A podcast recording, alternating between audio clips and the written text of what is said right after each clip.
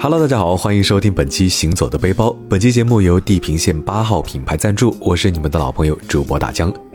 大江有一段时间呢，对徒步旅行非常的痴迷，但是迟迟没有行动。直到大江听到一个故事，是关于人类历史上徒步环球旅行的第一人，祖籍上海的潘德明的故事。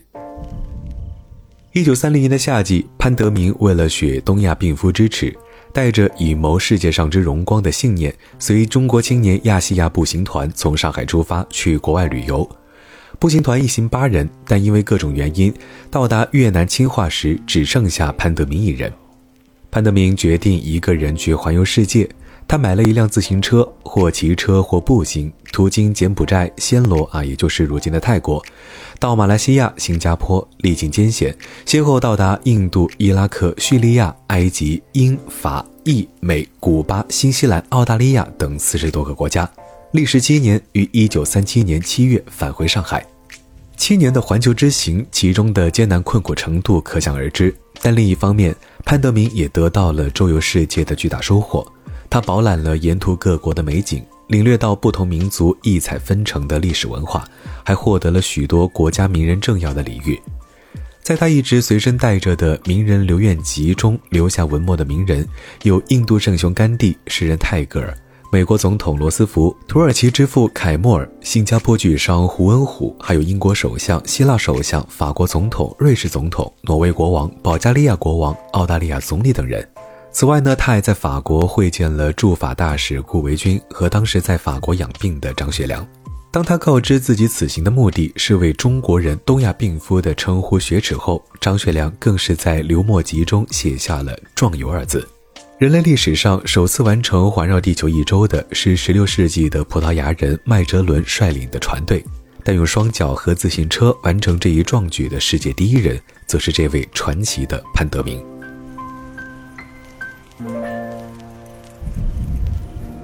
尽管出发创造不凡，这是潘德明的故事留给大江最深的印象。正是因为他的故事，重燃了大江很久以来想要去徒步、去挑战自己、去拥抱自然的热情。大江之前呢，一直都很想去云南雨崩徒步，看了很多人分享的沿途美景，也刷到过很多人筋疲力尽、半路大哭的视频。所以，为了去雨崩徒步，我也提前做了一些准备。除了保持平时的健身习惯之外呢，我挑了两条线路提前预习一下，适应一下。首先就是入门准备级别的，不出上海就可以去的蛇山国家森林公园。作为上海最高的山，虽然蛇山的垂直高度只有一百米，但是因为出行方便，作为入门准备还是挺好的。西蛇山、东蛇山都走一趟，全程下来呢也就两个小时左右，沿路呢都是石梯和石板路，对于新手来说非常的友好。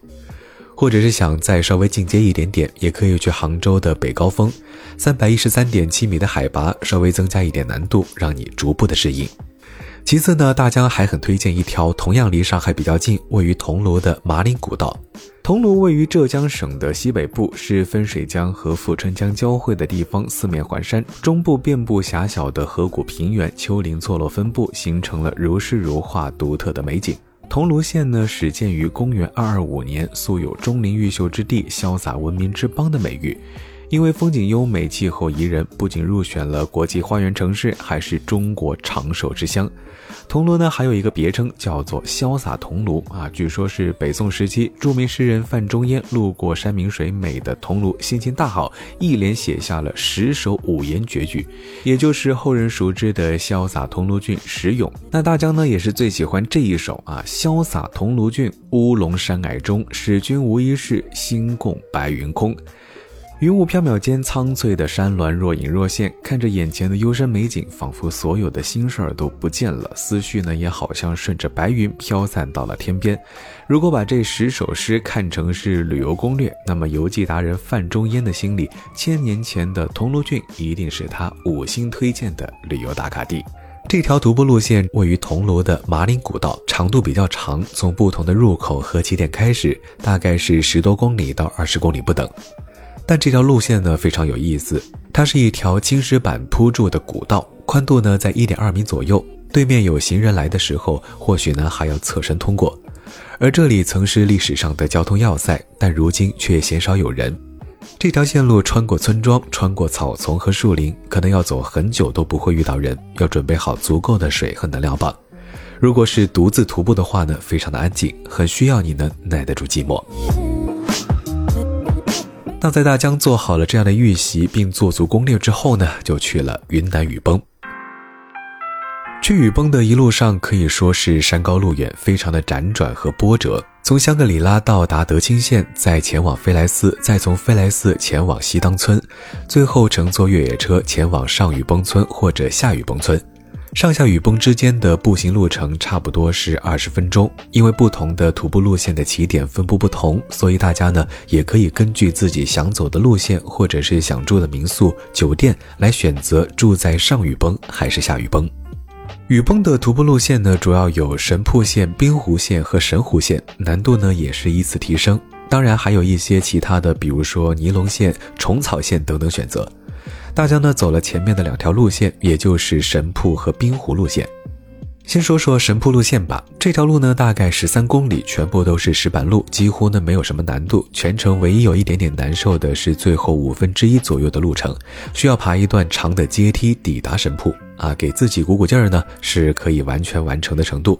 但如果你也和大江一样预习了蛇山森林公园和马岭古道路线的话呢，就不会太吃力。冰湖路线的话呢，会比较泥泞。如果运气不好，遇上下雨天的话呢，路上全部都是泥巴和动物粪便。但是好在沿途的风景还是非常美的，尤其是在穿过一片原始森林之后，漫步在森林里，真的好像是身处在童话世界。远处呢是望不到头的森林雪山，仿佛好像所有的烦恼都会离我们远去。这一路上，雪山、溪水、草原、树林、山坡、冰湖，途经的景致变化非常的多。当我感受到大自然的拥抱，大口呼吸清冷的空气时呢，就感觉自己忘记了脚下的泥泞，忘记自己酸胀的双腿，最终完成挑战的感觉呢，还是非常畅快的。这条路线的爬升呢，大概有六百多米，不过呢比较平缓和平均，全程十四点五公里，大概七个小时左右能够走完。至于神湖路线为什么暂时没有去呢？首先是因为最高海拔呢有四千四百七十米，爬升一千三百米左右，有高反的人是一定要慎重的。行程刚一开始呢就一直在爬升啊，根据前人的经验，这条路大概要走十二个多小时甚至更多。因为很少有人走这个路线，所以呢，如果是没有丰富徒步经验的人呢，一定要找向导来带路。而且那几天天气真的非常的不好，神湖路线呢又有很多的陡坡，上下坡的时候呢也会非常的滑，比较危险，所以呢暂时把挑战留到下一次吧。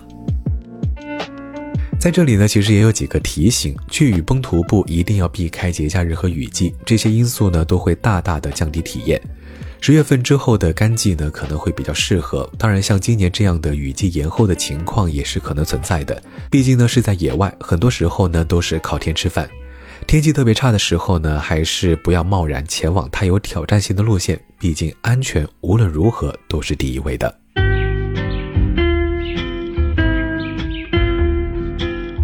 徒步旅行除了做好身体上的适应之外，还有一些装备呢也是必不可少的。只有做好了准备，出行呢才能够安心。下面大江呢也是给大家推荐一些自用的徒步用品。首先，独步旅行的标配，一个大背包是必不可少的，它绝对是我们非常重要的旅行伙伴。那近段时间，大疆的伙伴从通勤去健身到出门旅游，背的呢都是同一款，是来自品牌地平线八号的轻旅行背包。这款包真的是细节控的心头好，外观上呢有黑色和军绿色的选择，中性机能风，容量很大，可以扩容至三十升，相当于一个二十英寸的小型旅行箱的容量。大江个人呢也非常喜欢这款包的 Fade Lock 磁吸滑扣，一拉一吸，开关解锁非常的便捷。口袋分隔呢也很多，大小不同的物件都可以很有条理的分类放置。有双侧水壶袋，徒步的时候呢拿水壶放水壶也非常的方便。如果你也想和大江一样日常通勤上班也用它，它还有一个单独分隔的电脑仓，内衬柔软的绒布，电脑内胆包呢都省了。不管是通勤还是户外徒步时，最重要的一点，背包的科学背负设计，背带加宽加厚，不勒肩，还有可以上下调节的胸前带，多点释放压力。背着时呢，因为背部有填充，舒适度呢也非常的好。这款轻旅行背包真的是非常的全能。然后呢，因为我们不是专业的登山运动员，或者去挑战几天几夜的那种野外徒步与露营，所以大多数情况下呢，我们会先在一个旅馆或者是民宿里面落脚。随行的行李箱呢，就是我们的出行大本营，将一些出行需要但徒步不那么必要的东西就可以留在行李箱里。大疆自己用的行李箱呢，也是地平线八号的产品，大旅行家系列的拉杆箱。大疆用的呢是一款黄黑拼色的撞色箱子，二十六寸大小，感觉一周的旅行足够了。他们家很特别的呢是宽拉杆的设计，造型非常的别致。还有我非常喜欢他们品牌的万向轮，非常的丝滑，而且呢声音很小，关键是细节也很好看。黑色的轮子上面呢有两个碰在一起的黄色圆圈，形成一个八，或者呢也可以看作是无限的符号，整体酷帅，细节处呢又非常的可爱。